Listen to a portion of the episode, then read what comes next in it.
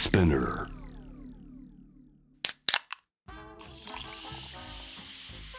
44です。フェイバリットウィーケンド。この番組はあのミュージシャン、デザイナーなどのクリエイターたちがどんな休日を過ごし、どんなインプットをしているのか、私44がいろいろとお話を伺っていくトークプログラムです。今回はこの方をお迎えしました。水墨画アーティストのチンパンさんです。どうもよろしくお願いします。よろしくお願いします。実はですね私たち結構昔に一回お会いしてるんですけどかなり久々の再会ということでねえ、もはいう呼んでもらえて超光栄です。いやもうこちらこそやっとお会いできて嬉しいです、会えて嬉しいそうなんかずっと会いたかったんですけどなかなかなんか会えなくて、ねえ会えそうって絶対思ってたのに、うん近いところにいるようで遠いみたいな存在ででも私はずっと SNS をチェックしていました嬉しい。こちらこそめっちゃチェックしてました。はい今日は本当にお会いできて嬉しいです。こちらこそはい、よろし早くお願いします。速よろしくお願いします。はい、ということで本日のゲストの、えープロフィールを先にご紹介させていただきます。チンパンさんは1996年より、えー中国のリンパというねスタイルの水墨画を描き始めました。2008年に開催された国立新美術館の、えーアジア創造美術展への入選をきっかけに水墨画としてのキャリアをスタート融合をテーマに水墨表現の可能性を追求されているアーティストですなんか私そのインスタをずっと追ってる中で思ってたことがあって水墨画アーティストっていう肩書きだけどいろいろされてるなっていう 印象があります。確かに気づいたら気づいたら本当にもう、その絵を描くっていうことだけじゃないことがたくさん普段うんうん。うん多分1週間を切り取ってもあるような気がしますね。例えばじゃあこの1週間はどんな1週間お過ごしになりましたか？えっとあそれこそ今アパレルのあのハレっていうブランドと一緒に今コラボでお洋服を出してるんですけどその、ハレ .jp って原宿の店舗で、まあうん先週から展示がスタートしていてコラボをしたものの原画プラス過去の作品とか新作をちょっと出してるんですけど。じゃあその原宿の晴れの店舗に行ったら服だけじゃなくて原画とかも買えるんですか？原画とかも買えるようにしていてそのまあ展示準備と展示の設営とかをしたりってう。いう。ーん忙しい1週間を過ごしたわけですね。その、えー、と晴れとの、えーコラボ企画といいますか「ポップアップっていうんですかね。はいつまでやってるんですか？えっと、展示は9月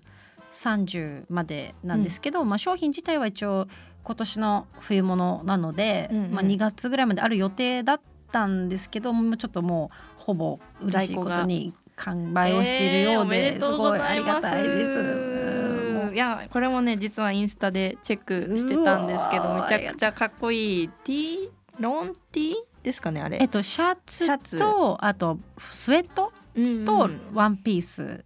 3型ある三んです型ね色違いなんではい。6種類あるんですけど、いやそういうアパレルの、えーデザインもされたりあとなんかタトゥーシールとかも作ってますか？そうなんですよ。タトゥーシール水墨画のタトゥーシール作ったり、まあそれはなんかちょっとなんだろう。いろんな人あんまり今会いに行けないというか展示もき聞きたいって言っても来れないお客さんも多いし自分もこう地方に行ったりとかもできないんでうんあの身近に感じてもらいたいっていうのでこう水墨画を作品を買うだけじゃなくて、まあ、楽しんでもらうタトゥーシールを貼ったりとかして。自分も貼れるからなんか共共共感できるっていうか水墨画の別の楽しみ方があって面白いなって思ってました嬉しいです。じゃあそのまあコロナ禍でなかなか、まあ、展示もしづらいじゃないですかなんかこうライフスタイルとか仕事のスタイルが変わったのとかってあったりしますか？確かにめちゃくちゃある意味では変わったとはうん。思いますね。ただそのコロナ禍と同じくらいのタイミングで私子供が生まれたので、うん。それも伴ってまあちょっと生活のスタイルはすごい変わったなとはうんうんうんうん。思ってて、キキちゃんでいい？あそういいですか？もちろん。いやもうめっちゃ可愛い。もう写真がね あの旦那さんのね、はい。えー藤本夏樹さん、はい。テンパレーのはい。ドラマでしたよね。はい。ドラマの夏樹さんとキキさんとチンパンさんのスリーショットの写真を毎回更新を楽しみあに嬉してるんですけれちょどもっとひょうきんなんですよね。なんか表情とかがいつもキキちゃん。可愛いですね。そうなんかなぜかちょっとうんっていう感じの顔するんで、面白ないんか写真を撮るのが趣味っていう記事を見たんですけど、あ私ですか？はい、あなんか家族家族写真を撮るのが趣味そうなんでですよ。ただこれもちょっとなんだろう。もともとは私の愛犬がもう結構年だったんですよ。もうそのと取り出した時でもう12歳とか11歳で結構年だうんでまあフィルムで撮りためててで彼氏ができて彼氏と犬を撮ったりとかしてて、で子供ができてっていうのをずっとフィルムで撮ってたんですけど、えー、と一昨年に亡くなったんですね15歳で。そうだったんですね。そうなんです。それでパタッと撮るのをやめあそうちゃっ。て私自身はもうフィルムで写真を撮るっていうのはもう全然してないんですけどあただその分そのチェキで私の夫が娘を撮るのにすごいハマって、もう本当ちょうどスイッチングする感じーでなるほど。で今はもう夫が写真を撮るのにすごいハマってキキちゃん自身も今キッズカメラを持ってて。ああなんか流行ってますよそうなね。んです結構あれハイテクですよね。そうなんですあの w i f i で飛ばして、うんもう親の携帯にもすぐ入るしみたいな子供が投げ飛ばしても全然そうそうそう動くやつ。そうそうそうそうそうそうすごいちょっと水にも強いみたいなあれ何カメラって言うんでしたっけ？とえトイカメラあトイカメラ。うーん。なんかちょっとフィルフィルムじゃないけどなんかこうちょっとノスタルジーなうん感じのな写真んかフィルターーも設定できますよね。あれ。あれなんか普通に私も欲しいなって。本当よくて。でそれをなんか彼女が結構写真撮るの好きで、うん。近所のワンちゃん撮ったり、うん。近所のお店で写真撮ったりとかそういうのをしてるのが可愛くて。うんめっちゃ可愛いな。ちょっといつかお会いしたいです。あぜひもう本当はいにぜひ すいません。じゃあそんな中であの最近休日とかはどんな過ごし方をされてますか？そうですね。なんかもう休日っていうのがほぼほぼずっとななかったって言い方は変なんですけど、うん。まあフリーランスだし絵を描く仕事なので、まあなんかやりやる時にずっとやることはあるみたいな感じだったんですけど、やっぱ娘ができてあと保育園が始まったのでこう今年からだからもう単純に保育園がお休みの日はお休みってなるようにうん私たちもなっ確かて、まあただちょっと仕事が残ってたらちょっと作業場に行ったりとかもちろんするんですけど一緒に行ってって感じで。にうんうんうん。なんでまあ本当に子供中心の休日うんって感じですね。毎日うん毎日とかまあ毎週。そのお二人とも旦那さんもあの二人ともアーティストじゃないですか。であのどうしても作業とあの制作とかで忙しくなってしまうタイミングがあると思うんですよ。あの二人とも。その時ってキキちゃんはこうあ預けたりとかってするんですか？えっと基本的にはもう保育本当に決まってて朝9時から5時までのキキちゃんを預けてる間だけを仕事するっていうのをもうほぼ決めててその中でやるしそのやるように計画を立てる。なるほど。でまあライブだったり展示とかで外出なきゃいけないとかイレギュラーなことはお互いにスケジュールを合わせてどっちかが見てるって感じですうね。ん参考になりまあす。いやなんかそのアーティストカップルででかつあの公表されてるパターンって、まあ、最近ちょっとずつ増えつつはあるんですけど、なかなか少ないからなんかどういう感じで生活をされてるのかちょっと気になってました。うん。確かに私たちが公表した時はまだ全然うん、その頃はねかった結構衝撃世の中的には衝撃だったような気がするんですよね。びっくりしましたね。私たちもなんか、うん、あこんなになんかひなんかいいろいろ言われる言われるというかその、うんうんうんうん。ひょこういうふうにあ発表するんだみたいな感じで言われるのは結構びっくりしましたね。それはなんか最初からもうオープンにしようっていうのは決めてたんですか？なんかいろいろ理由はあるんですけどなんか単純に隠す意味も、うん意味とか隠したくない嘘をついて生活するのがすごく嫌だったっていうのがシンプルに会ってでお互いで話し合った時にまあ基本的にアーティスト同士が公表するってマイナスになるって思われやすいんですよその世間的なイメージだと。確かに。けどまあするからにはそういうライフスタイルを見せていけたらいいよねっていうのん。で逆に見えないところが見えることによって私はより親近感が湧くなって思いましあたありがとうございます。ねすごい可愛い写真をいつも見てるんですけど。じゃあ家族でよく行く場所とかってあったりしますか？本当週末の予定って大体ずっと同じなんですけど、うん。本当まあいつも行くコーヒー屋さんに行ったりあと近所のアイスクリーム屋さんに行ったり、うん。であの公園に行ってちょっとワンちゃんがあったりとかするぐらいなんですけど、うん。本当でも本当シンプルな感じのお休みが多いですね、まあ、友達の展示とか行きたい展示があったらちょっと行くって感じですけどあとは。まあ、なかなか遠出するのはちょっとハードだったりしますよねね。お子さんがいらっしゃると。電車もちょっとあんまりこう遠くまで乗るのもちょっと今の時期もあって確かになかなか。心配になりますよね。なんでまあ割と近所でいかに楽しく過ごすかって感じですね。おすすめのお店とかってなんか一つ挙げてもらえたりとかしますか、すごいおすすめなのは私が今年の2月に個展をしたジンナーハウスっていう渋谷にある日本茶のお店兼ギャラリーがある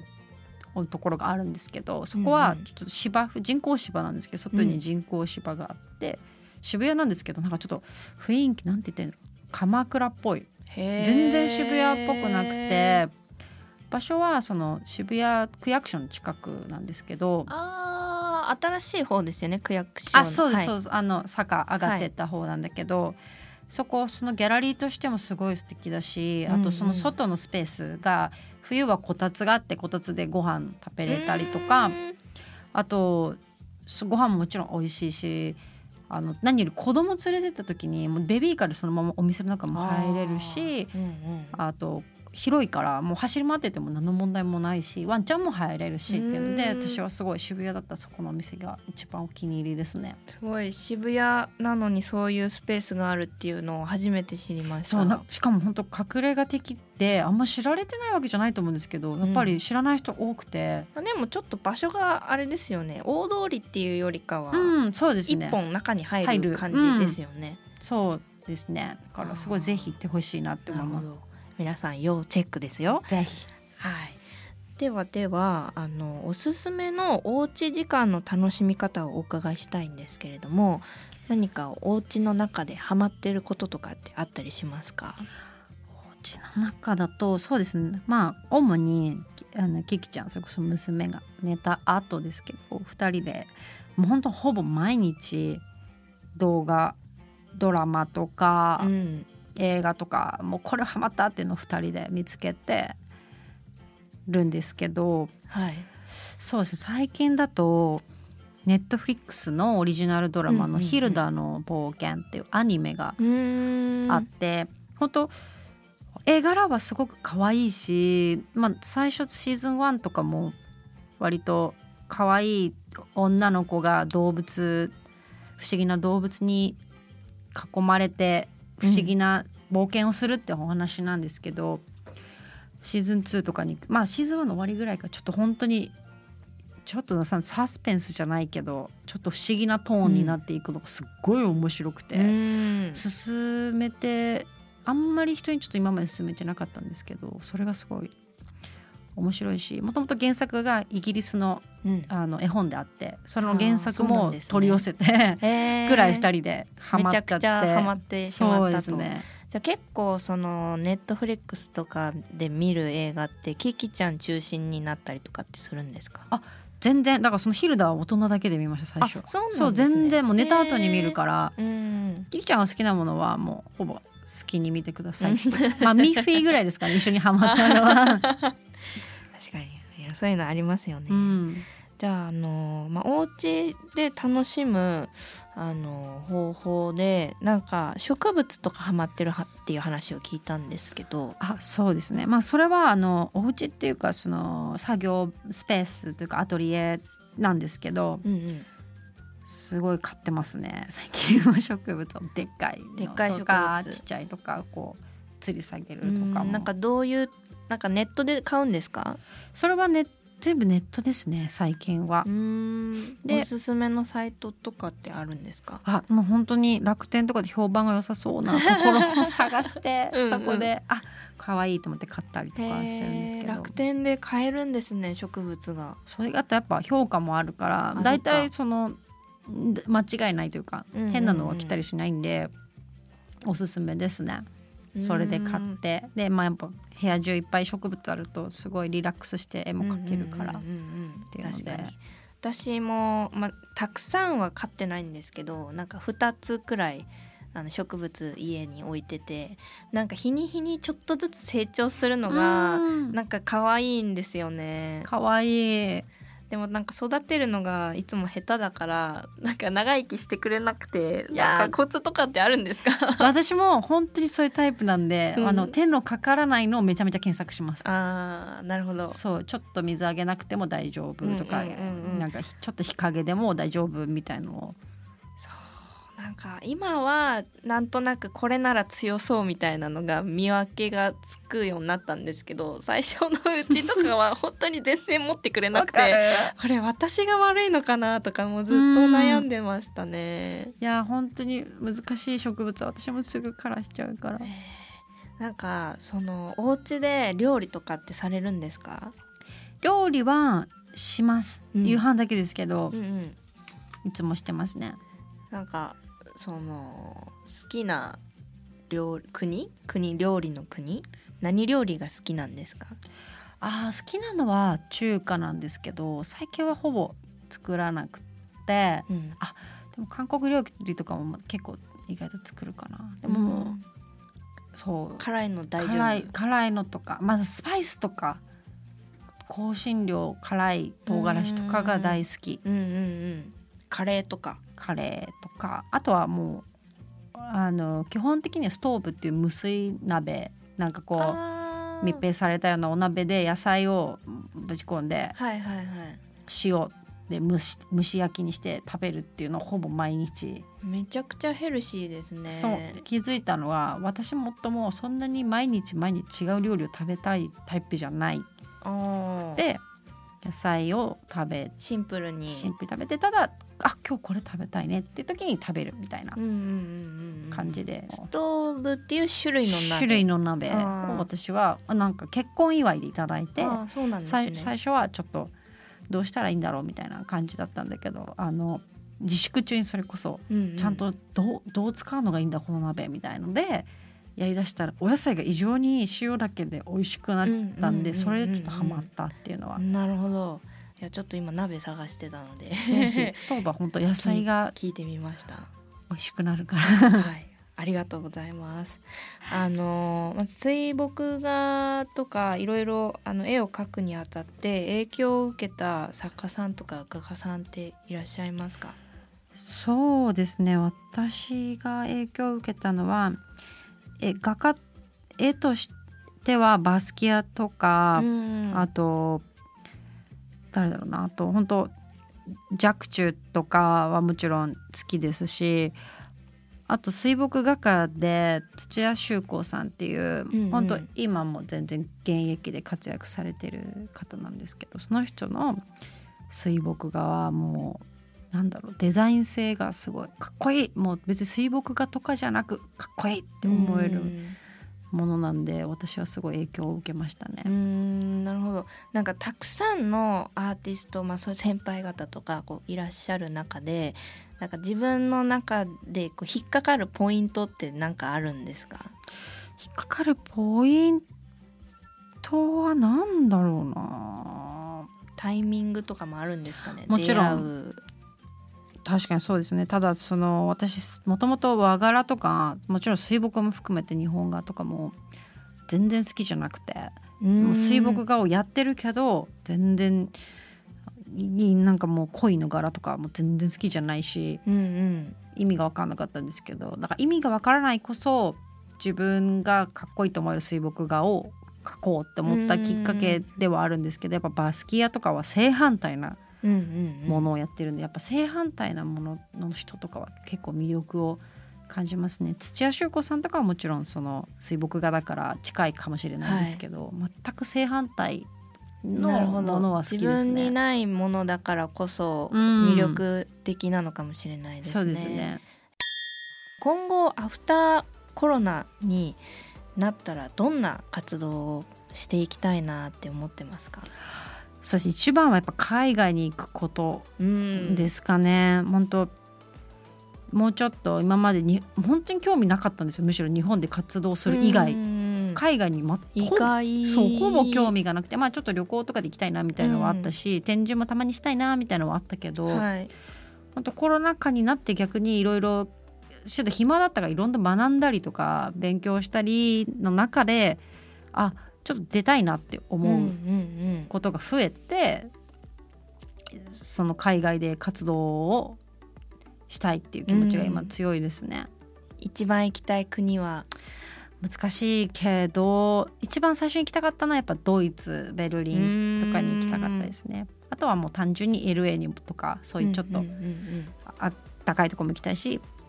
ポーポートランドとかも行きたいですねうんアメリカとかも。うんなるほどわかりました。いろいろ教えていただき本当にありがとうございました。ありがとうございました。楽しかったです。楽しかったです。はい。ということで今回は水墨画アーティストのチンパンさんをお迎えしました。今日はありがとうございました。ありがとうございました。44がお送りしていますフェイバリットウィーケン今回お迎えしたチンパンさんの活動内容や新しい情報はチンパンさんのインスタグラム、ツイッターなどでチェックしてみてくださいまたチンパンさんがおすすめしてくれた内容はバドウィーケンダーニュースとしてツイッターのバドワイザー公式アカウントバドワイザージャパンでも順次載せていくのでぜひチェックをお願いします。ということで44でした。バイバイ。